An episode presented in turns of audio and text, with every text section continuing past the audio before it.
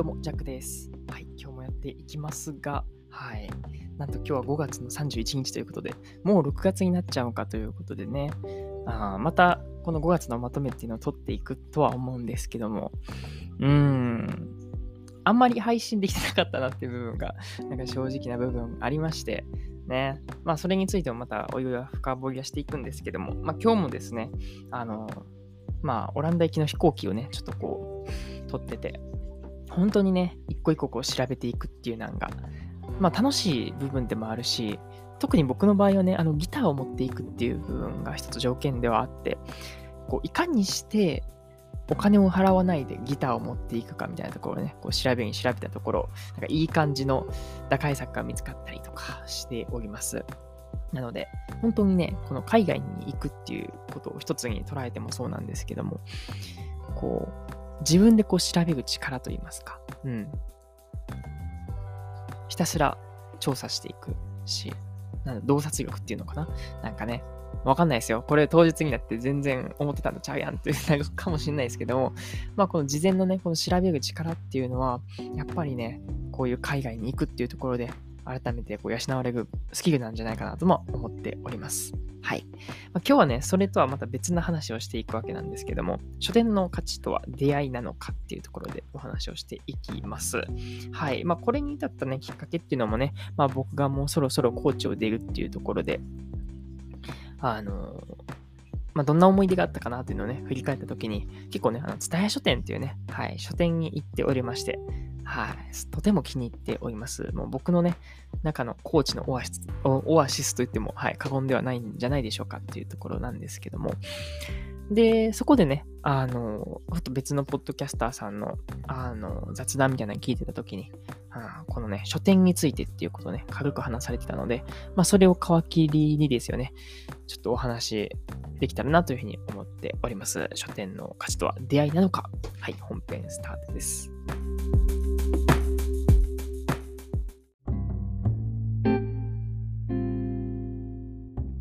はい。ということでね、まあ本屋さんについてこうお話をしていくわけなんですけども、はい。まあ、最初にもあったように、この伝え書店にね、とてもお世話になってますっていうところから始まりですよね。で、とあるね、そのポッドキャスターさんが言ってはったのがですね、あの、東京都内ですよね。で、こう書店っていうのがね、あの、相次いでこう、閉店になっているっていうようなこうニュースがあるみたいで、あ、そうなんだと思って僕もこう、調べたわけですよね。そしたら結構ね、うん、やっぱその大手チェーンでもですよね、あのー閉店されているような、うん、ところがあって、それが一つや二つじゃなくて、本当にね、大々的に、あの、閉店を余儀なくされている。まあコロナっていう部分もあるとは思うんですけども、うーん、なんかね、こう書店っていうのはこう、閉ざされている。はい、こういう状況があるっていうことなんですけども、まあ、確かにね、まあ、しゃあないなっていう部分もあるわけですよね。っていうのも、まあもちろんこのコロナっていう部分で、ね、直接この人と関わる機会っていうのが減っている。全体的に見て減っているっていうのもありますし、で、他にもね、やっぱ本っていうのもね、今となっては Amazon で買える。もともと Amazon はね、この本をこう、売買するっていうのは、ね、ルーツから来ているので、もう本当に Amazon で何でも本は買えちゃうし、別にね、僕らがどこにいようと、ね、この、ポチッと押せば届くっていうような仕組みになってますし、うん。で、それでいってかつですよね、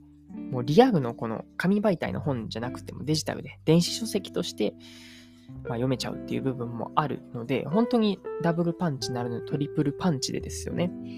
このリアルの書店っていうものの価値とは一体何なんだっていうところをね、こう考えさせられる、はい、この、まあ、機会になったのかなっていうふうに思っております。うん。そこでですよね、あの、じゃあ、こういった紙媒体での本が売られている書店っていうのはもうオワコンなのかっていうと、なんか僕としては、いや、そうじゃないなっていうふうに思うわけですよね。っていうのもやっぱそれは伝え書店がね、こうやって僕はすごい気に入ってて、で、まあ僕だけじゃなくて、やっぱりね、そこに、ああ、いいなと言ってみてよかったなっていう何かしらこう、付加価値みたいなのがあって、うん。おそらくそこにもヒントは眠ってるんだろうなとは思うんですけども、で、その、また話は戻って、ポッドキャスターさんが言うに、この、ね、書店のこの価値とは、出会いなんじゃないのかっていう話をしてはったんですよね。出会いとはっていうことなんですけども、やっぱその、リアルだからこそ触れられる情報っていうのもあって、まあ、反対に言うとね、その SNS ではこう、リーチできない、ネットではリーチできないような情報っていうところにはなるんですけども、やっぱね、そのネットだけだとね、その自分のこの趣味とか思考には、とてもこう、アクセスしやすいんですけども、むしろもうそこしか深掘りできないっていうことになってて、自分があたかもこう、なんだろうな、潜在的にっていうのかな、隠れたこの興味っていうのを引き出すっていう部分では、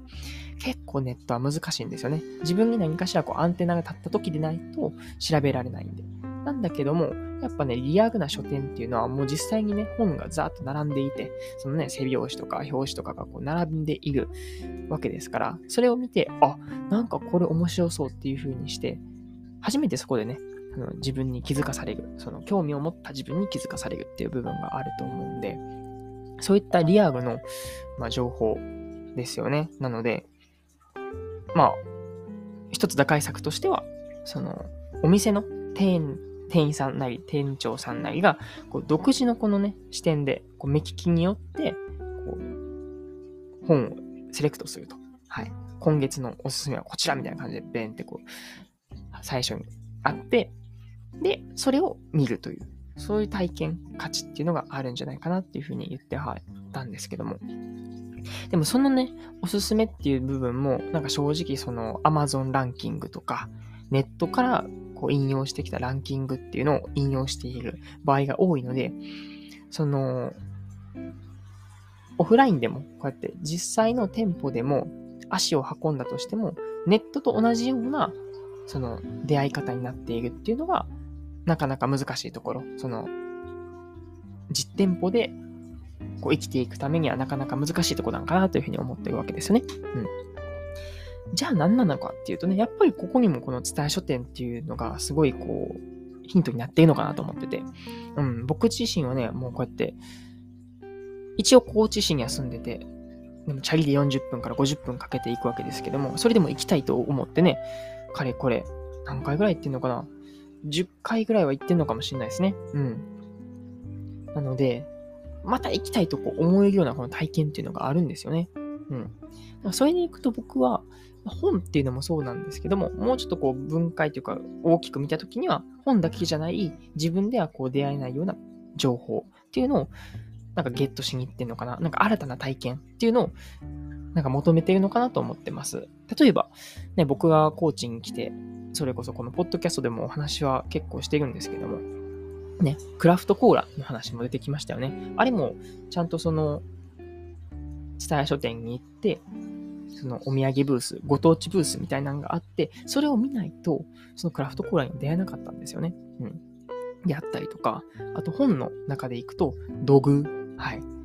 縄文土器とか、なんかね、ああいう古代の置物を、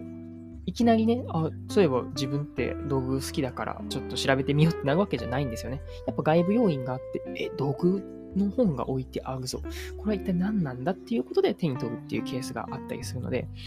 あとね、僕は気になったのはストーブっていうね、あの、ストーブじゃないですよ。あの、温める、なんですかね、ヒーターみたいなんじゃなくって、あの、料理のね、なんかお鍋みたいなやつでストーブっていうのがね、あるんですけども、なんかそういった、なんだっけな、あれ、多人鍋とか、多分あれに近いのかな。多人鍋もちょっとよくわからんっていう人もいると思うんですけども、だから、まあ、そういった料理器具とかですよね。あんまり見ないものとかも、その、伝え書店には置いてありまして、まあ、書店と言いながらもね、いろんなその、ね、料理系だったり、雑貨系だったり、なんか食品系だったりっていうのが置かれているので、本当に、あの、全部の目で見て、本だけじゃない新たな情報っていうのを、こう、ゲットするにはすごいね、ふさわしい空間なのかなというふうに思ってますね。うん。まあ、あと、この新たな発見があるっていうものもね、この一つ、リアル店舗における大切な要素だと思うんですけど、まあ、プラスアルファとして、なんか自分の、その、好きな、なんだろうな、こだわりとかが、あと世界観っていうのかな、この雰囲気とかですよね。この店の雰囲気とか、それこそスタバがあってとか、っていう部分が僕には結構刺さるのかなと思ってますね。まあ、どこもそうだと思うんですけどもね、結構僕は平日にそうやって伝え書店に行くことは多くって、休日は絶対行かないですよ。人多いし。はい。平日に人がいない時に行くし、なんか雑貨とかもあったりね、本だけじゃないこう情報が揃っているしっていうのが、なかなかあの僕には刺さってるなっていうふうに思いました。うん。って思うとですよね、やっぱりこの、まあ本、今回の話はしましたけども、実際のこの店舗、そして Amazon っていうね、オンラインショップっていうね、オンラインとオフラインで、だんだんその、オンラインの方が、なんていうのかな、オフラインに、うん、負けずとも劣らずみたいな感じで、あまりその差別化がつかなくなってくるっていうのが、これからもやってくるとは思うんですよね。これは本だけじゃなくて。うん。なので、なんかどこでそのリアルさ、実際に手に取る、このオフラインっていうのを差別するのかっていうのが、なんかこれからもね、大切になってくるのかなというふうに思いますよね。うん。何が大事なんでしょうね。なんか僕はそこはちゃんと答えを出していないので まあ一つこれをね、考えるきっかけになってもらえたらなっていうふうに思います。だから今の話でいくと、この、リアルの店舗が、こう閉店、うん、相次いでされているっていうのは、こう社会的背景があって、その中で、まあ唯一ではないにしても、こう伝え書店っていうね、同じ書店でも、あの、人気のあるというか、また行ってみたい。僕にとってはすごいね、価値もある書店にはなってるんですけども、同じね、実店舗の書店でも何が違うのか。そして、インターネットで売買できるような、そのオンラインの、この本の書店とは何が違うのかっていうところなんですけども、やっぱりそこも、レコメンド機能であったりとか、自分の趣味思考とは外れた部分の自分の世界ではないまた新たなこの世界を見せてくれるっていう部分がこのリアルな店舗ではとても大切なんじゃないかなっていうところからですね、まあ、出会うっていうふうにタイトルで言ってますけども、うん。それ以外あんのかねうん。まあでも、その五感を味わうみたいなとこなのかね。やっぱオンラインだと、やっぱ視覚情報だけになってて、ね、その本を買うにしても、結局、なんですか、トラックパッドとか、そのネットでね、そのコマンドを押すっていう作業しかしないんで、でも実際にリアルで本を買うってなると、その本を実際に手に持って歩いて、んで、店員さんに渡すっていうところもあると思うんですけど、なんかそこのね、あの、体験価値っていうのかな。なんかすごいその、買うまでのその瞬間って、いっちゃん楽しいと思いません？さあ、買うぞって決めて手に取って、えー、これどんなんだろうなとか思いながら歩いて、そしてレジの人に渡すみたいな。この買うっていう一つの行動にしても、なかなかいろんな五感を使う。目もそうやし、そうやって音とかもそうやと思うし、ね。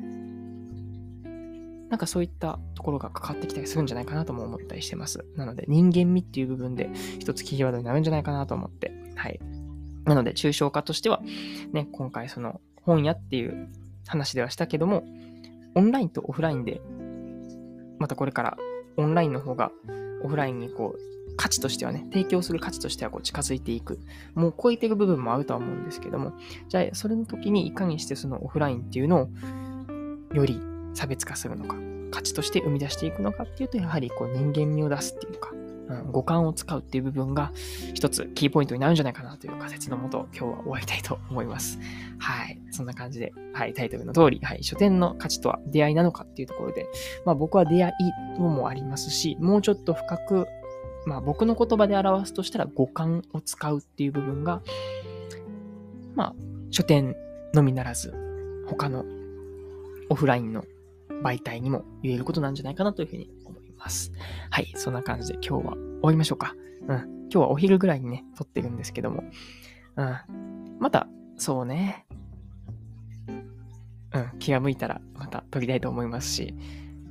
まあ一番ね、えー、次撮るとしたら5月のまとめっていうことで撮ると思うので、そちらもお楽しみください。はい、お相手はジャックでした。またね。